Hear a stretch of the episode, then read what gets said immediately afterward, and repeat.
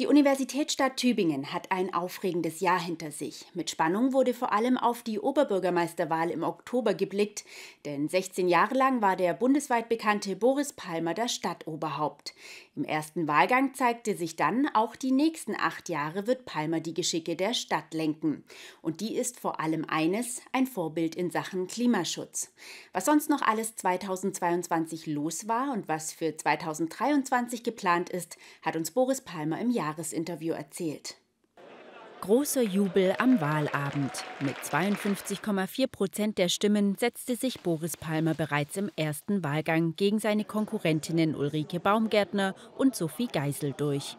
Also vor allem habe ich mich wahnsinnig gefreut und war auch überrascht, wie viele Leute sich spontan gereiht erklärt haben, für meine Wiederwahl einzustehen. Mit ihrem Namen, mit Geld, mit ihrem Gesicht auf Plakaten, mit Hilfe an Infoständen oder beim Aufhängen der Plakate. Das waren deutlich über 1000 Leute, die sich in diesem Wahlkampf engagiert haben, weil ich ja ohne Partei antreten musste. Palmer hatte sich besonders in den vergangenen Jahren als guter Krisenmanager bewiesen und viele Pluspunkte bei den Tübingern sammeln können. Spätestens seit Beginn des Kriegs in der Ukraine gibt es noch mehr Krisen, die es zu bewältigen gilt. Doch so furchtbar dieser Krieg auch sei, so sehe Palmer darin auch eine Chance, um einer anderen großen Krise schneller und effektiver begegnen zu können als noch zuvor, nämlich der Klimakrise. Im Ausbau von erneuerbaren Energien will Tübingen deshalb jetzt die ganz großen Hebel umlegen. Die nächste große Anlage, die wir in Planung haben, setzt die Lustnauer Ohren fort bis zu dem Einfachohr. Es gibt ja noch ein drittes Lustnauer Ohr. Und die Anlage wird achtmal so groß sein wie die jetzt schon errichtete. Es wird dann mit Abstand die größte PV-Anlage in Tübingen sein, eine der größten in der Region überhaupt. Und dann kommt noch eine etwa 5 Megawatt starke Solarthermieanlage in der Au dazu. Das heißt, alles entlang der Bundesstraße wird plötzlich blau und klimafreundlich. Um beim europaweiten Energiesparen zu helfen, gehen in Tübingen jetzt Nacht sogar die Lichter aus. Eine Maßnahme, die auch auf Kritik stieß, allerdings etwa 10 Prozent des Stromverbrauchs einspare, erklärt Palmer. In der Notsituation ist nachts aus angemessen und wenn wir über diese Krise hinweg sind, wird das Licht nachts wieder angemacht. Erklärt Palmer pragmatisch. Sein Pragmatismus ist es wohl auch, der ihn bundesweit bekannt gemacht hat. Nicht selten wird er in Talkshows eingeladen. Dass der Tübinger OB ein beliebter Gesprächspartner der Medien ist, merken wir im Interview selbst. Markus Land, jetzt bin ich gerade im, Loka im Lokal-TV. Du musst kurz, hörst du mich? Ich bin gerade beim Lokal-TV. Kann ich dich später zurückrufen? Die haben jetzt Vorrang. Für seine bundesweite Präsenz in TV-Shows wird Palmer hin und wieder auch kritisiert. Das Tübinger Stadtoberhaupt nimmt es sportlich.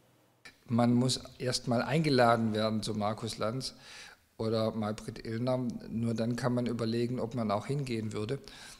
Und ich finde immer noch, dass es ganz gut ist, wenn kommunalpolitischer Sachverstand auch auf Bundesebene mit bedacht wird. Ein bundesweites Problem ist auch der soziale Wohnungsbau. Trotz Preissteigerungen beim Bau läuft es in Tübingen besser als beispielsweise im gesamten Land Baden-Württemberg. Die GWG Tübingen hat ihr Bauprogramm bisher unverändert fortgesetzt und sie hat ein Rekordbauprogramm an Sozialwohnungen aufgelegt, sodass die Zahl der Sozialwohnungen in Tübingen steigt. Und darauf bin ich stolz, dass wir mehr geförderten Wohnraum zur Verfügung stellen können als bisher, während im Land Baden-Württemberg seit 20 Jahren die Zahl der bezahlbaren Wohnungen, der geförderten Wohnungen sinkt.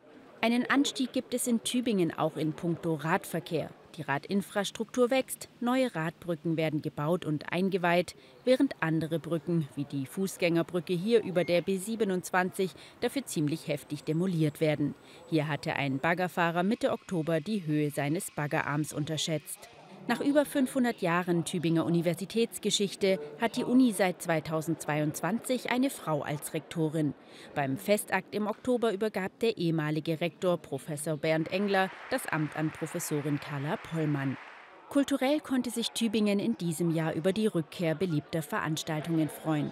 So lockte im September wieder mediterranes Flair mit dem umbrisch-provinzialischen Markt die Menschen in die Innenstadt und im Dezember dann die Schokolade mit ihren verführerischen Kreationen aus Schokolade.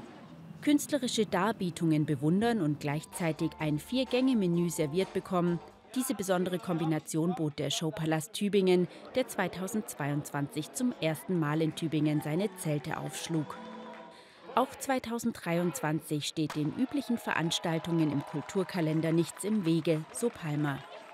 Neu hinzu kommt mit ziemlich hoher Wahrscheinlichkeit, auch wenn es auch noch keinen Vertrag gibt, ein Eröffnungskonzert für den neuen Busbahnhof. Und äh, ich verrate vielleicht nicht zu so viel, wenn ich daran denke, den berühmtesten Töblinger Künstler dafür zu gewinnen. Finanziell steht Tübingen aktuell gut da und kann sich über Reserven freuen, sodass die Bauprojekte für 2023 vermutlich auch nach Plan umgesetzt werden können, so Palmer abschließend.